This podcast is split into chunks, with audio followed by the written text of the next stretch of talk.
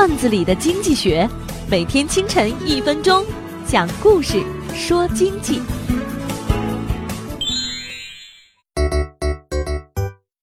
水浒的故事大家耳熟能详了。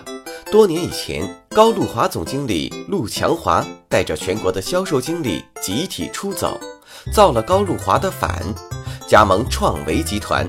后来又收购了一家电视生产商，但在长虹、创维等家电大佬们的价格战中，陆强华手下的兄弟纷纷转投向大佬们，最终陆强华成了光杆司令。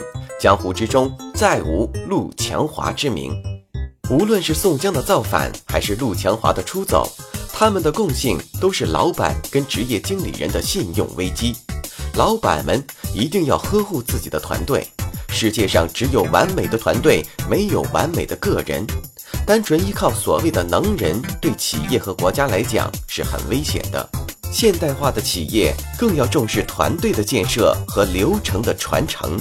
因为神话般的人物容易创造奇迹，更容易毁灭神话。